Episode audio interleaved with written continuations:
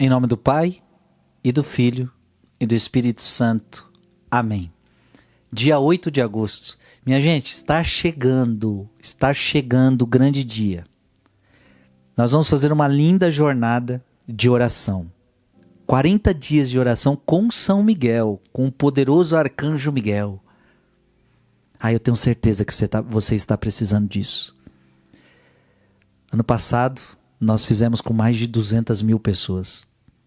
É acordando toda, todo dia às 4 horas da manhã e outras coisas mais. Se você quiser se interagir, procure um vídeo que eu fiz gravado no canal do YouTube, escrito 40 dias com São Miguel Arcanjo, explicação sobre como vão ser esses 40 dias. Olha o que eu estou dizendo, mais de 200 mil pessoas fizeram.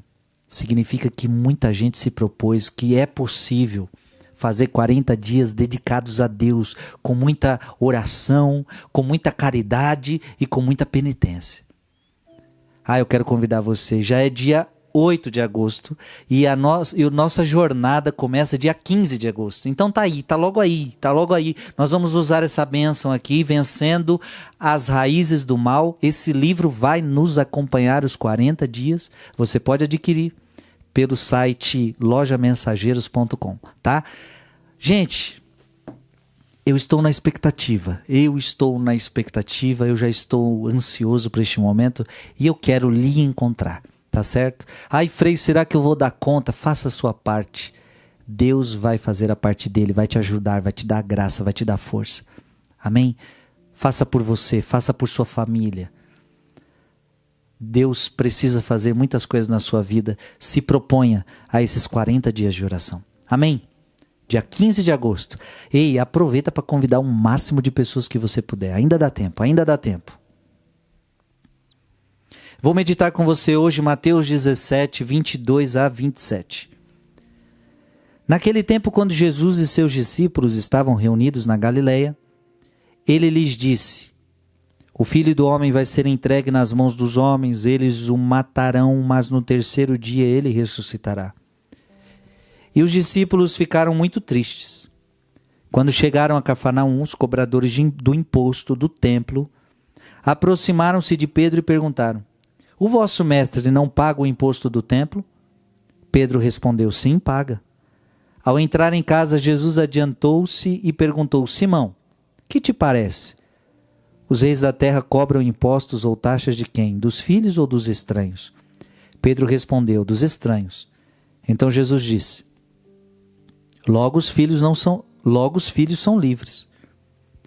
Mas para não escandalizar essa gente, vai ao mar, lança um, lança um anzol e abre a boca do primeiro peixe que tu pescares. Ali tu encontrarás uma moeda.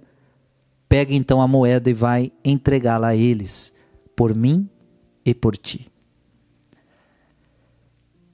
palavra da salvação.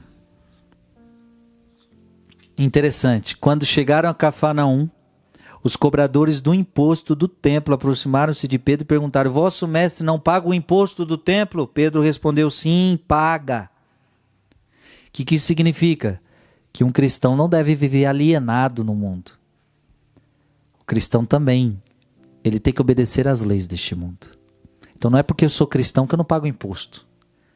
Não é porque eu sou cristão que eu, que eu, que eu não tenho que obedecer às leis deste mundo. Eu tenho que obedecer às leis. A gente, tá, a gente está neste mundo e a gente precisa obedecer às leis. Claro, as leis que não vão contra a vontade de Deus, as leis que ajudam o bom andamento da sociedade. Por exemplo, você não pode furar um, um você não pode passar por um farol vermelho, isso é uma lei. Mas essa lei quer quer impedir que a sua vida seja prejudicada e a vida de outras pessoas, então é uma lei boa, nós temos que seguir. Agora, eu sou cristão, eu posso fazer o que eu quiser? Não. Um cristão, portanto, não vive alienado ao mundo que vive. O cristão, ele também é aquele que cumpre as leis cívicas. Pedro está dizendo, ele paga sim o imposto. Veja, Jesus dava esse exemplo, Jesus pagava o imposto. Então, para não escandalizar essa gente, vai ao mar, lança um anzol, abre a boca do primeiro peixe que tu pescares, ali tu encontrarás uma moeda. Pega então a moeda e vai entregá-la a eles por mim e por ti. Parece aqui que nem Jesus nem Pedro tinha dinheiro para pagar esse imposto. É, eles eram pobres. Eles viviam pregando a palavra de Deus para tudo que é lado. Viviam da, da providência. Viviam do que as pessoas davam. Jesus faz um milagre, inclusive. Não que Jesus despreze as leis civis. Então por que que Jesus, porque parece que Jesus não queria pagar, né? Então não é que Jesus está desprezando a lei civil. É que Jesus, ele estava centrado na vontade de Deus. Escuta o que eu estou te falando agora. Fazer as leis, é, é, obedecer às leis deste mundo é importante, obedecer às leis deste mundo é importante, mas mais importante que isso é obedecer às leis de Deus. Jesus meio que não tinha pagado o imposto ainda porque ele estava centrado em outra coisa. Essa palavra quer nos mostrar isso. Jesus era totalmente focado em cumprir a vontade do Pai. Esse era o foco, o foco dele. Mas para não escandalizar, claro, vai lá, fez um milagre e paga lá o imposto para mim e para você. Qual era a vontade do Pai para Jesus? Era nisso que ele estava centrado. E o começo do evangelho de hoje nos diz qual era a vontade do Pai para Jesus. O filho do homem vai ser entregue nas mãos dos homens. Eles o matarão, mas no terceiro dia ele ressuscitará. Jesus estava focado nesta missão. Esta era a missão que Jesus estava focado. Sim, pagar imposto, fazer as coisas deste mundo, obedecer às leis civis é importante, é, mas mais importante que tudo isso é estarmos focados na vontade de Deus, porque tem gente que é o contrário, é, obedece todas as leis do mundo, mas não obedece às leis de Deus. A pandemia mostrou isso aí, né? Era lei tem que usar máscara, tem que usar álcool gel. Todo mundo usava álcool, massa, a maioria, a maioria das pessoas, máscara e álcool gel. Todo mundo obedeceu. Era uma lei. Era uma lei. Claro, para ajudar aquela coisa toda, né? Só que esse mesmo que é capaz de obedecer à lei civil, muitas vezes não obedeceu a lei, não obedece à lei da igreja. Aí quando a igreja pede, ó, faça isso, não, isso eu não vou fazer não.